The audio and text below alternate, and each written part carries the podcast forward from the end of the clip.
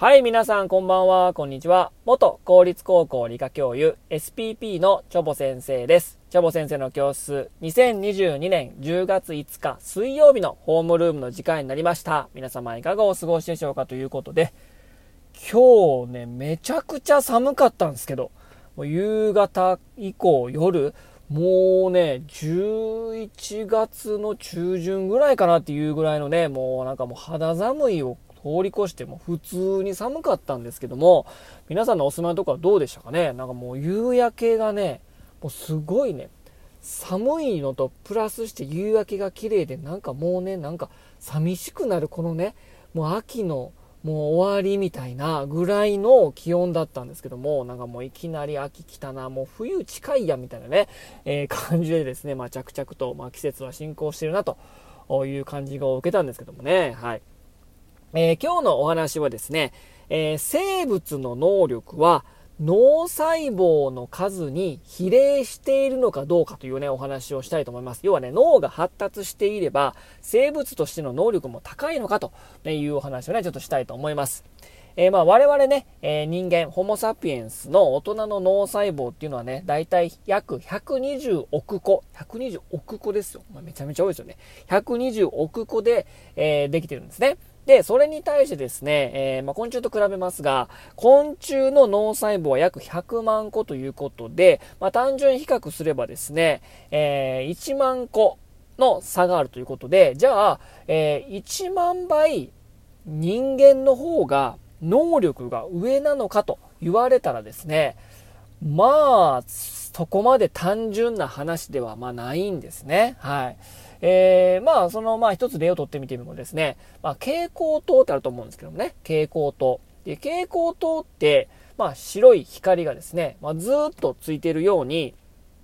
見えますよね。でも、ね、あれ実はですね、実は消えたりついたりをずっと繰り返してるんですけども、まあ、我々の目にはですね、ずっとついているように、まあ、見えるんですね。まあ、なぜかというとですね、えー、この物理時間はこう連続的に流れるんですけども、まあ、動物の脳内、我々も含めて動物ね、動物の脳内では時間は連続的に流れずに、こうね、理算的に、こう、パッパッパッパッパッパっていう信号でしかですね、要はついたり消えたりじゃないけど、オンオフとかね、まあ、そういった理算的に、えー、まあ、連続じゃなくて断続的にしか、認知することが、ま、できないんですね。で、その度合いっていうのはですね、動物の種類によって異なるんですね。例えば、カタツムリだと、1秒間に4回以上の点滅は識別できないんですよ。まあ、言い換えればですね、4分の1秒以下の短い時間の差は、カタツムリには同時として考えられるんですね。だから、あの、カタツムリの目の前でですね、4分の1秒以下で、こう、うわーってもう指をバーって動かしたりとかするとですね、それは連続的に見えてるんですよ。うん。で、まずは、じゃあ我々人間はって言われたらですね、えー、に、まあ、人間の場合はね、個人差があるんですけども、だいたい15分の1秒、1秒15分、15等、15等分にして、15分の1秒から60分の1秒の間隔の、以下のもの、それより速いものは連続的にしか見えないですね。で、蛍光灯はですね、1秒間に100回またはですね、120回点滅しているので、どんなに感覚の鋭い人でも、60分の1の時間を認識できるだとしてもですね、どんなに感覚の鋭い人でも、点滅しているようにはもう見えないですね。もう人間の限界なんですよ。うん。でもですね、ハエ。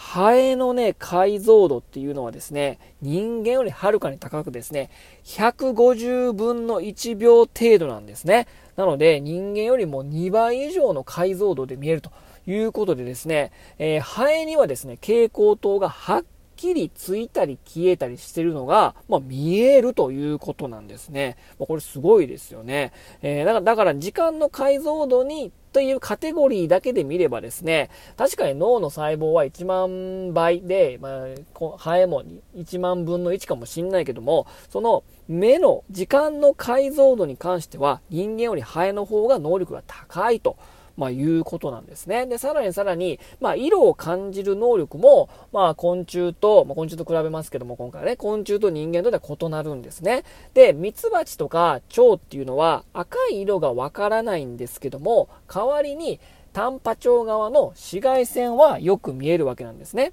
なので、えー、まあ、人間の目にはですね、まあ、モンシロチョウっていうのは白だと思うんですけど、まあね、オスもメスも白色してるから、まあまあ白やなと感じがする、まあ、あの、しか認識できないんだけど、えー、モンシロチョウにとってみれば、実は、オスとメスとで色が違うんですね。何が違うっていうと、紫外線の反射量が違うんで、モンシロチョウから見てみればですね、オスとメスの区別がくっきりわかるんですね。だから目のその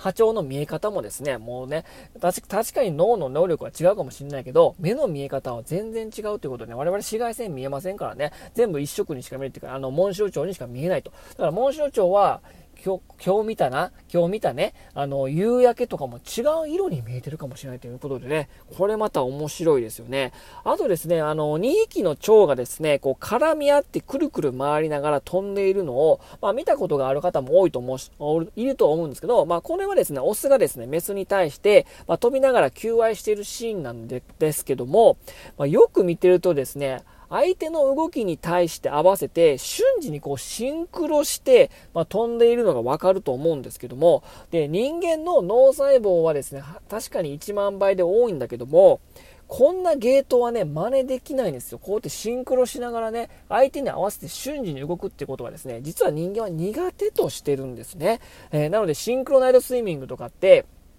今はアーティスティックスイミングって言うんですかね。もうとんでもない練習をして、息を合わせてますよね。だから、とんでもないの、とんでもない練習をして、とんでもない習熟度を上げないと、ああいったシンクロっていうのはできないんですよ。でも、でも、昆虫なんてね、そんな教えてもらってもないし、井村コーチもいないしね、蝶にね、紋章長の、あ、あかんだ、そこ合わせなあかんやんか、みたいなね、紋章長そんな指導されてないですよね。だから瞬時に相手が動いた通りに動くことができるんだけど、我々は瞬時に動くシンクロっていう分に見れば、非常にね、苦手なんですね。だからですね、あのー、どんな人もね、スポーツね、最初は新しいスポーツを始めると、やっぱりね、ぎこちないし、できないですよね。それが何年も何年も練習してるとですね、えー、まあ、サッカーをずっとやってて、サッカーを何年もやってるからこそ、サッカー上手くなったりとかね、野球上手くなったりしますよね。だから、急にずっとサッカーやってて、いきなり野球しても、サッカーめちゃくちゃ上手いのに、あれ、野球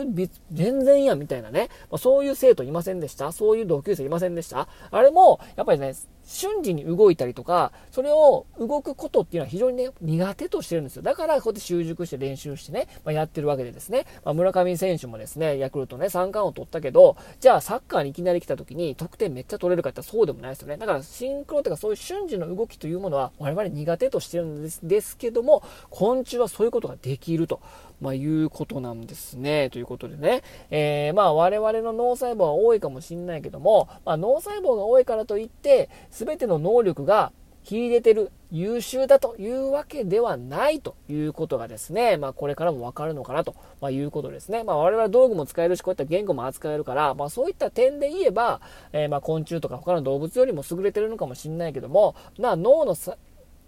数が、の細胞の数が多いからといって、まあ、全てが優れているわけではないよということがね、えー、分かったと思います。まあ、そういったものが多様性というものかなと思いますのでね、えー、皆さんはどうでしょうかということですね。ということで、今日はこの辺にしたいと思います。それでは皆様さようなら、バイバイ。